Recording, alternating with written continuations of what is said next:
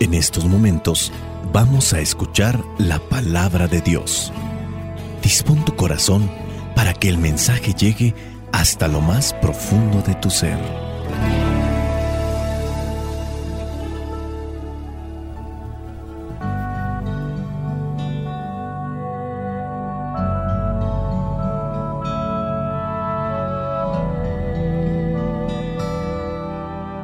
Lectura del Santo Evangelio según San Lucas, capítulo 18, versículos del 9 al 14. Jesús contó esta otra parábola para algunos que, seguros de sí mismos, por considerarse justos, despreciaban a los demás Dos hombres fueron al templo a orar. El uno era fariseo y el otro era uno de esos que cobran impuestos para Roma. El fariseo, de pie, oraba así. Oh Dios, te doy gracias porque no soy como los demás, que son ladrones, malvados y adúlteros ni como ese cobrador de impuestos. Yo ayuno dos veces a la semana y te doy la décima parte de todo lo que gano. Pero el cobrador de impuestos se quedó a cierta distancia y ni siquiera se atrevía a levantar los ojos al cielo, sino que se golpeaba el pecho y decía, Oh Dios, ten compasión de mí, que soy pecador. Les digo que este cobrador de impuestos volvió a su casa ya justo, pero el fariseo no, porque el que a sí mismo se engrandece, será humillado, y el que se humilla será engrandecido. Palabra de Dios, te alabamos Señor. Señor Jesucristo, nuestro divino Salvador, gracias te damos por tu infinito amor escuchamos en la palabra, te recibimos y adoramos en la Eucaristía, te servimos en los hermanos.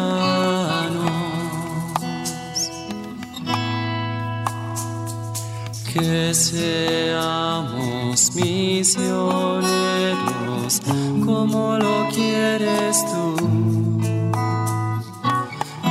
enseñando a los hombres el fuego de tu amor. pues el día de hoy Jesucristo nos enseña qué contenido y de qué manera debe de ser nuestra oración. Todos podemos hacer oración, todos podemos. Hay algunos que hacemos y hay otros que no hacen pero todos podemos hacer oración, podemos dirigirnos a Dios para agradecer, no solamente para pedir, porque muchas de las veces se entiende la oración como pura pedidera. Señor, dame esto, Señor, dame el otro, Señor, dame aquello, Señor, dame esto. Y solamente cuando están necesitados, hacen oración de la pedidera. Pero se les olvida que también está la oración de agradecimiento. Señor, gracias porque me diste un nuevo día. Gracias, Señor, porque tengo salud. Gracias, Señor, por esta enfermedad. Porque gracias a esta enfermedad me he dado cuenta de las necesidades de otros. He aprendido a valorar las cosas era algo que me contaba una persona que en medio del dolor, del sufrimiento, de la enfermedad, confesaba eso.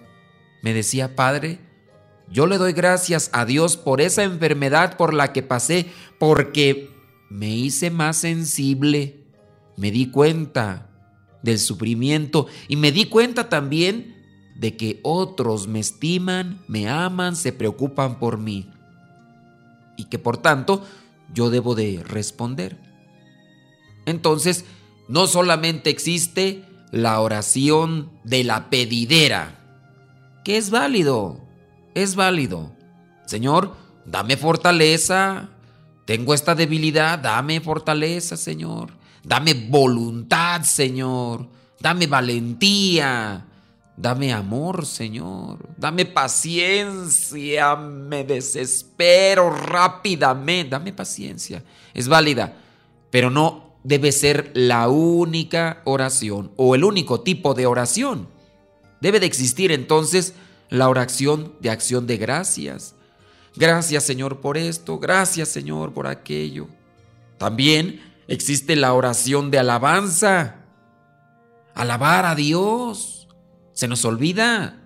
Bendito sea Dios por todas las cosas maravillosas que haces. Ahorita estoy viendo aquí este hermoso día que me presentas del otro lado de la ventana.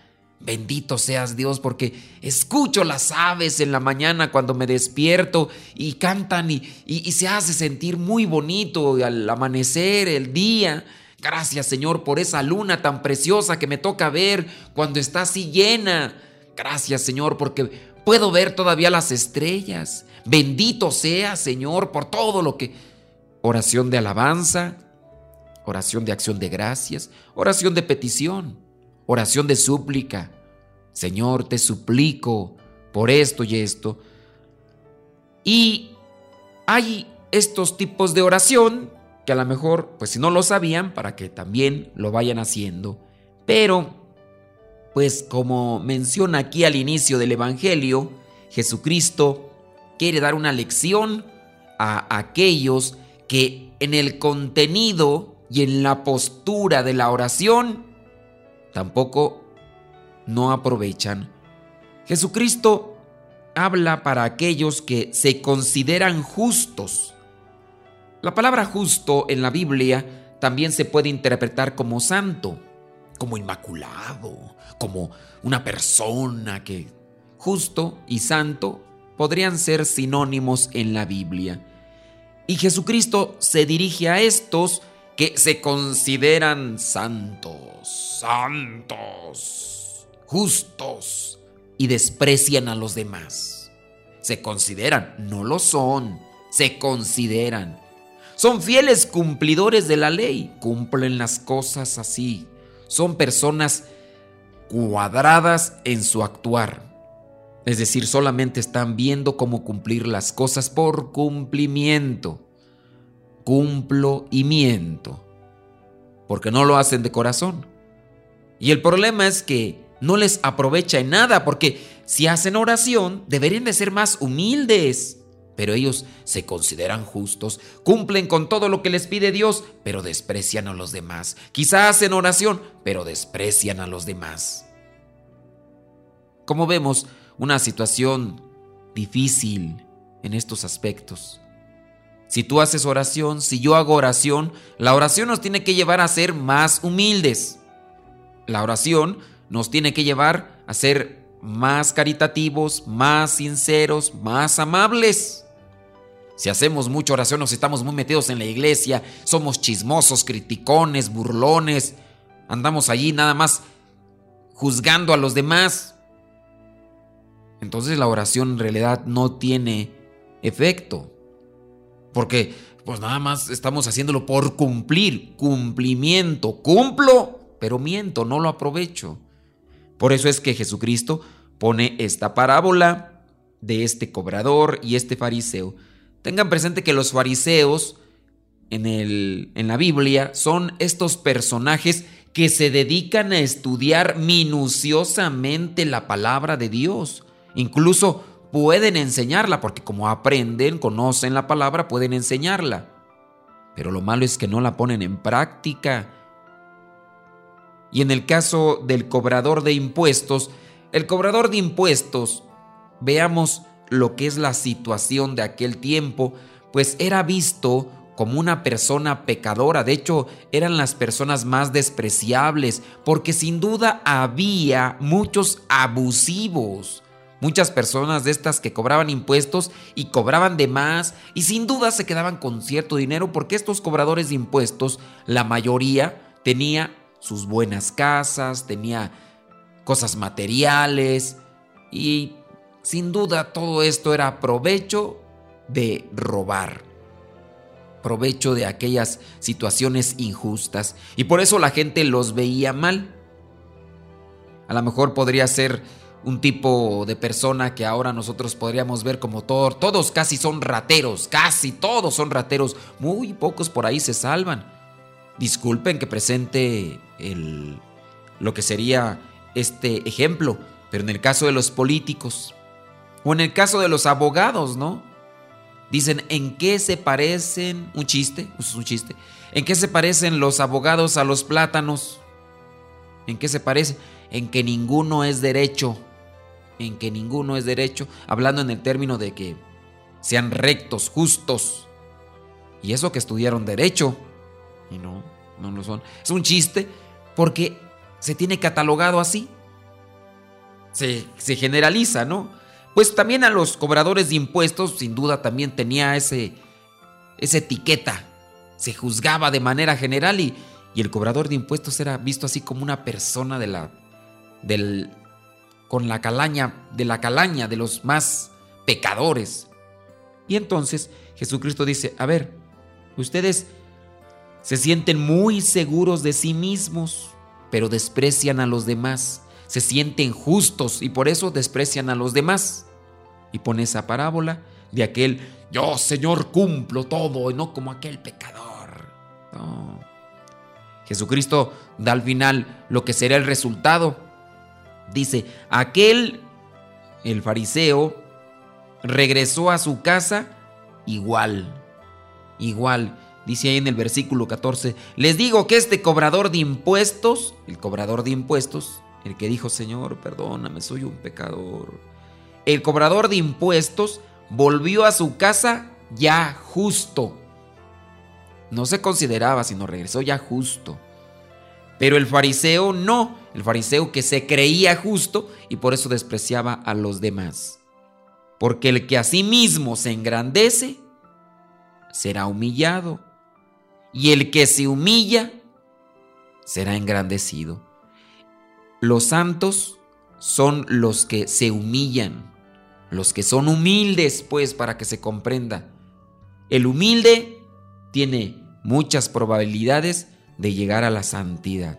Busquemos la humildad, busquemos aprovechar la oración para alcanzar la humildad y de esta manera llegar con Dios. Una persona humilde donde quiera encaja, donde quiera encaja. Un soberbio ni él mismo se soporta. Un soberbio donde quiera lo corren, donde quiera es, eh, es fastidioso, les cae gordo a los demás. Un soberbio o una soberbia.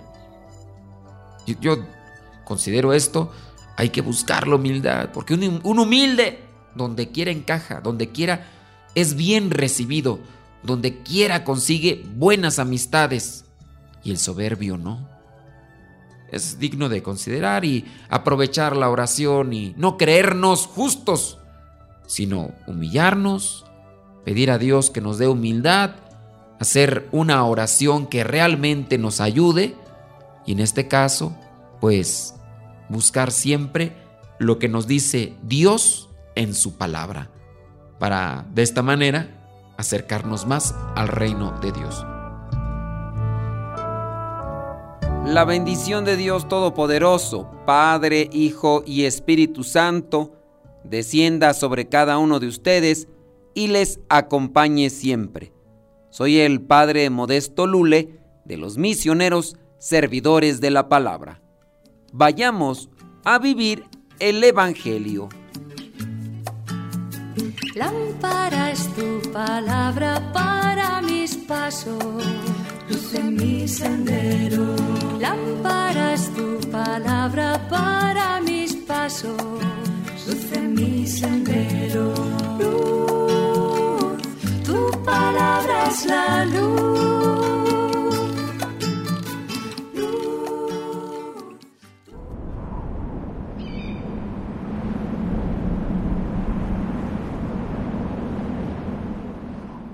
El águila y la envidia. Había un águila que tenía mucha envidia de otra. Cuando observaba a su amiga, pensaba que nunca lograría volar tan alto como ella. Se imaginaba además que las plumas de su compañera eran más brillantes y bonitas que las suyas y que su pico y sus garras eran también más fuertes. No llegaba a valorar lo que tenía y, como se comparaba con la otra cada vez más, se sentía disminuida y triste. La otra águila, sin embargo, ni se enteraba de que era blanco de aquellos sentimientos envidiosos y seguía su vida tranquilamente. Un día, el águila envidiosa se encontró con un arquero y le pidió que derribase a la otra águila con una flecha. El arquero le dijo que solo podría hacerlo si ella le daba algunas plumas para ponerlas en la flecha. El águila, envidiosa, arrancó una pluma de su ala y se la dio al arquero. Pero la flecha no alcanzó al ave porque volaba demasiado alto. El arquero necesitó más plumas del águila envidiosa, pero no alcanzaron las flechas a la otra águila.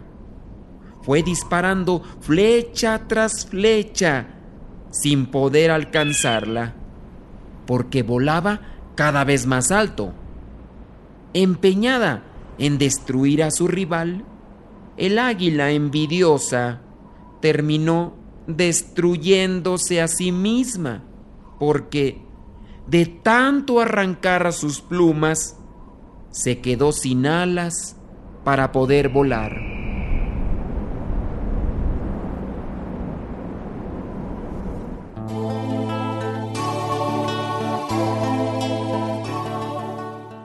Moraleja.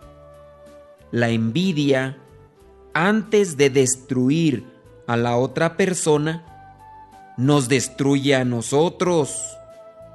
Para que nuestra familia se transforme, para que nosotros lleguemos a transformarnos, evitemos que los sentimientos de inferioridad se transformen en envidia. Y otra cosa, dicen que la envidia es aquello que se siembra en el corazón por falta de logros personales. Cuando una persona progresa, alégrate de sus frutos y verás cómo mañana, con esfuerzo y sin envidia, conseguirás el doble. Alégrate por los logros de los demás y lucha constantemente pidiéndole a Dios que te ayude para que también te dé paz en tu corazón y no dejes que la envidia te domine, porque el odio, la envidia, la soberbia ensucian la vida.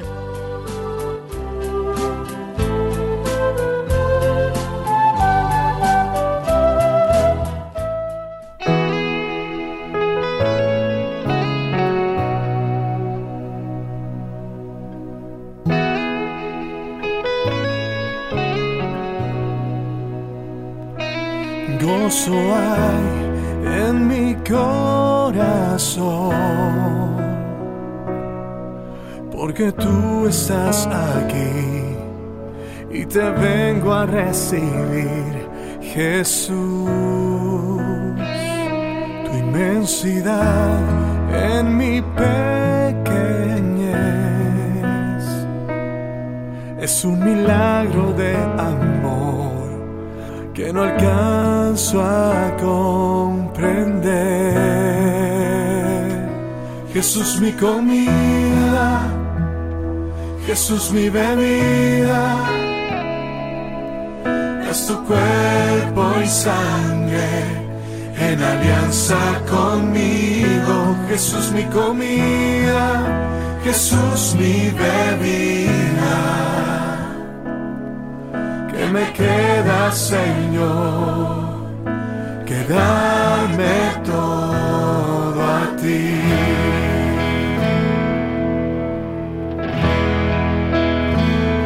Tu inmensidad en mi pequeñez es un milagro de amor que no alcanzo a comprender. Comida, Jesús mi bebida, das tu cuerpo y sangre en alianza conmigo. Jesús mi comida, Jesús mi bebida.